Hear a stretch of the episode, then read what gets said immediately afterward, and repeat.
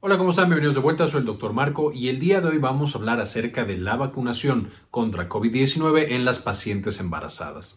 Previamente ya habíamos hecho un video que les voy a dejar el enlace en la parte de arriba en el que comentamos las recomendaciones generales que había en, de vacunación en las pacientes embarazadas con los hallazgos que se habían encontrado previamente que las mujeres embarazadas corrían un riesgo mucho más alto de tener complicaciones severas asociadas a COVID-19, es decir, neumonías, tener que estar hospitalizadas e incluso fallecer, comparado con mujeres de la misma edad que no estaban embarazadas.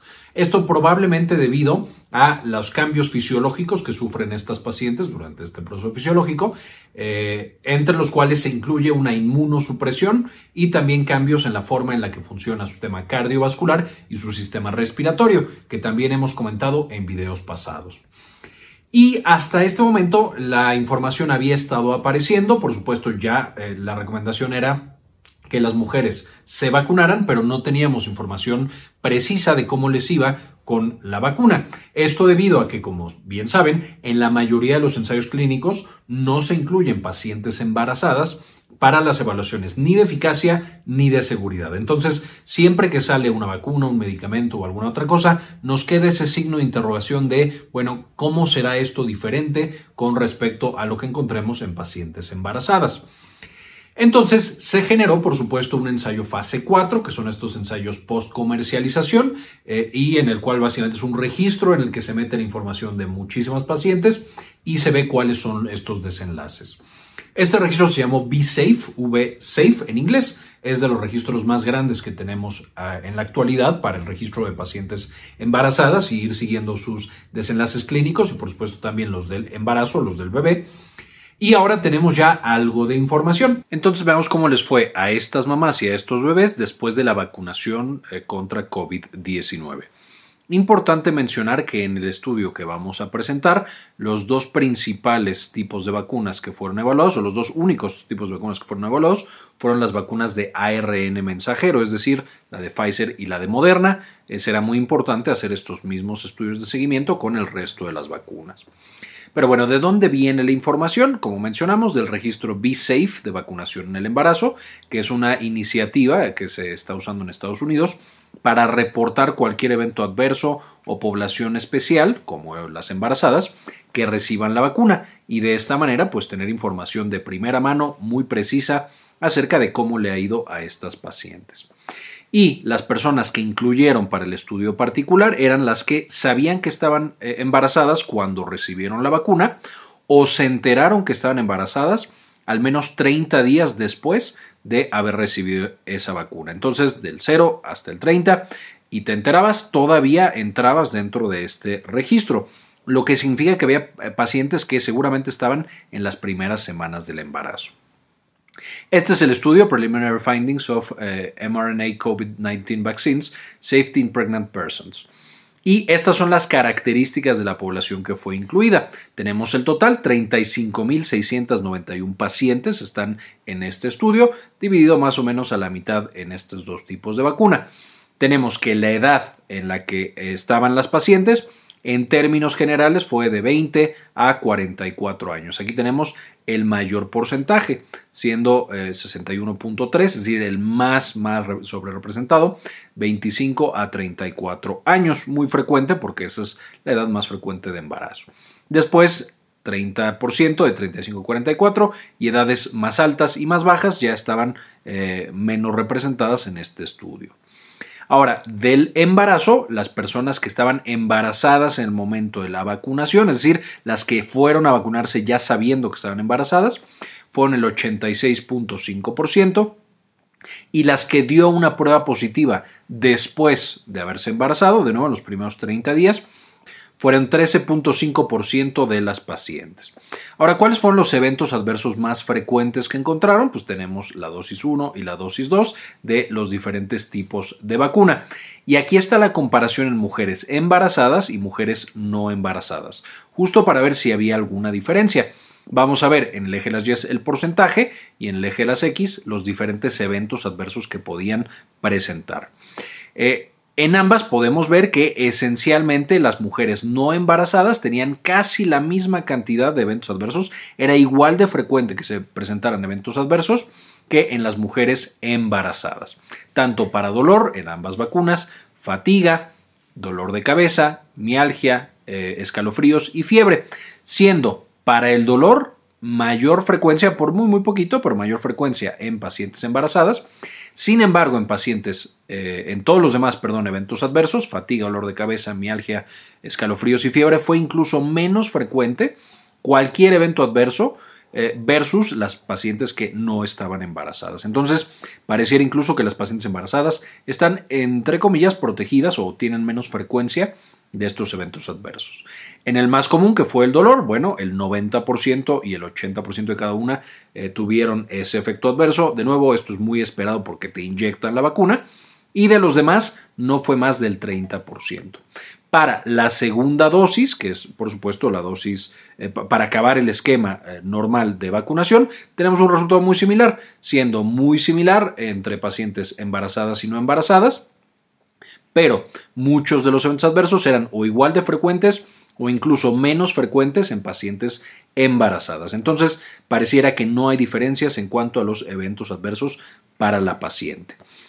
Y bueno, para eh, aquellos que no sepan tanto inglés, eh, este azul es embarazada, este azul clarito es no embarazada. Y los eventos adversos medidos son dolor, fatiga, dolor de cabeza, dolor muscular, escalofríos y fiebre. Y esto es en todos igualito. Ahora, ¿qué pasó con los bebés? Porque por supuesto la mamá es extremadamente importante, pero el bebé también.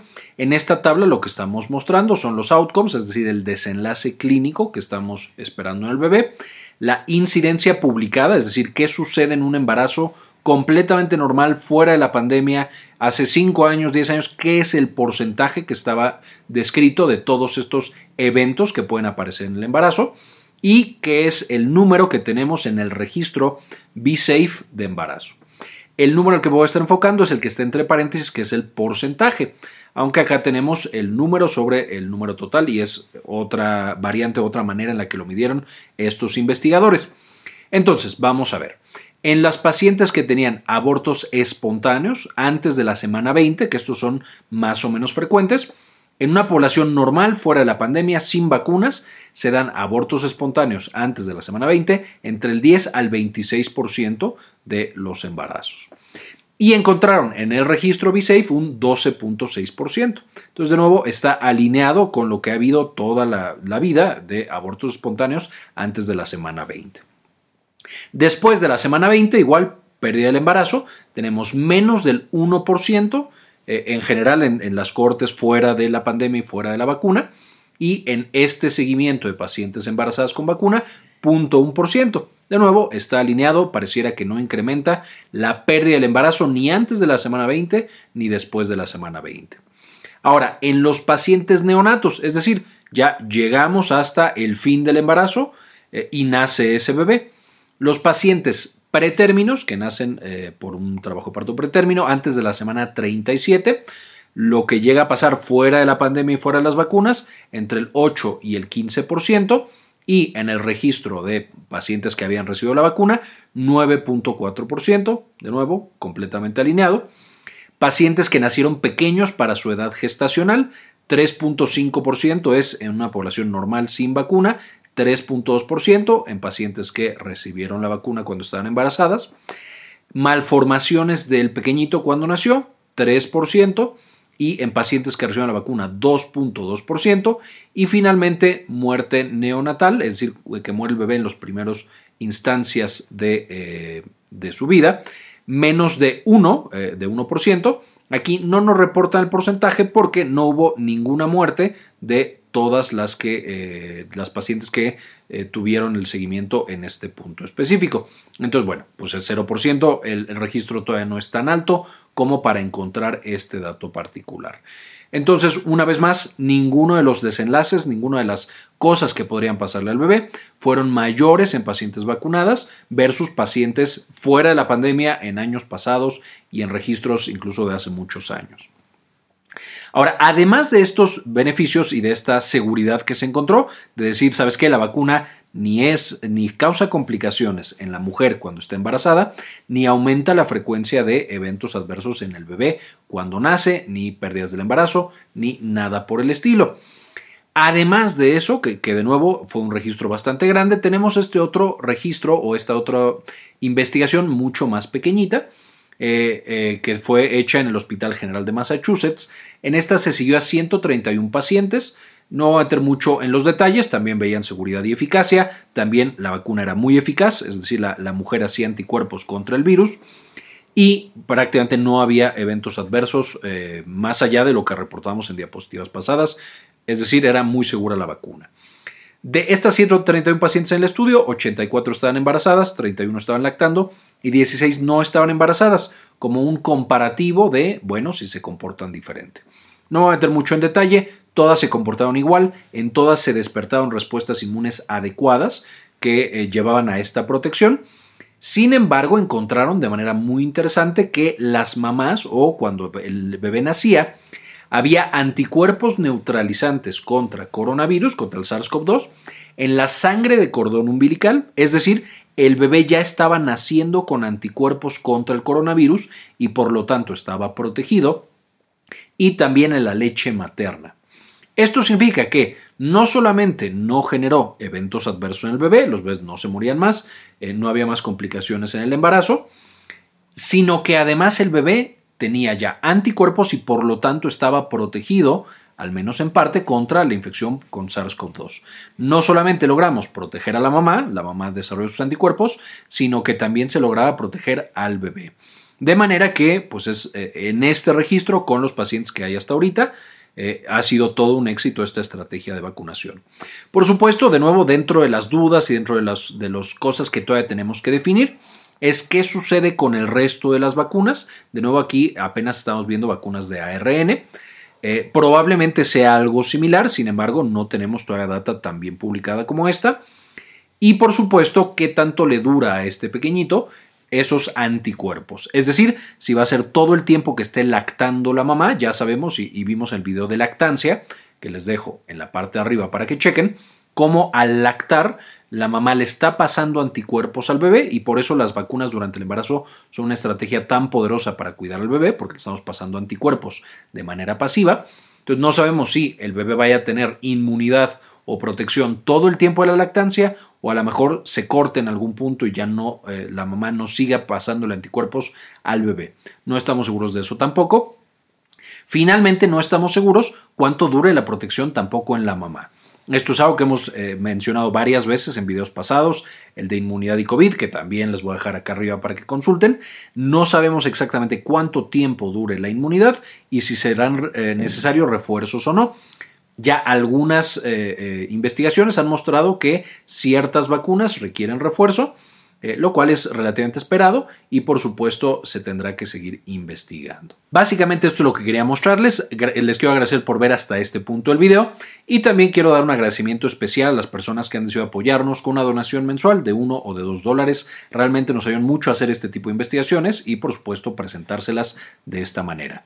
Este video particular se lo dedico a Efraín Gregorio Ramírez, Julio Martínez, Raúl Santiago, Silvina Espinosa, Maurín Solano, Alejandro Pardo, Francisco Almazo, Mari García, Georgina Juab, Rubén Núñez, Javier Mejía, Luis Ernesto Peraza, Hernán Gustavo, Ana Karen Tejeda y Enrique Segarra. Muchísimas gracias por todo su apoyo. Eh, y eh, por supuesto, además de que ya les puse la portada de los artículos, en la descripción les voy a dejar también el enlace.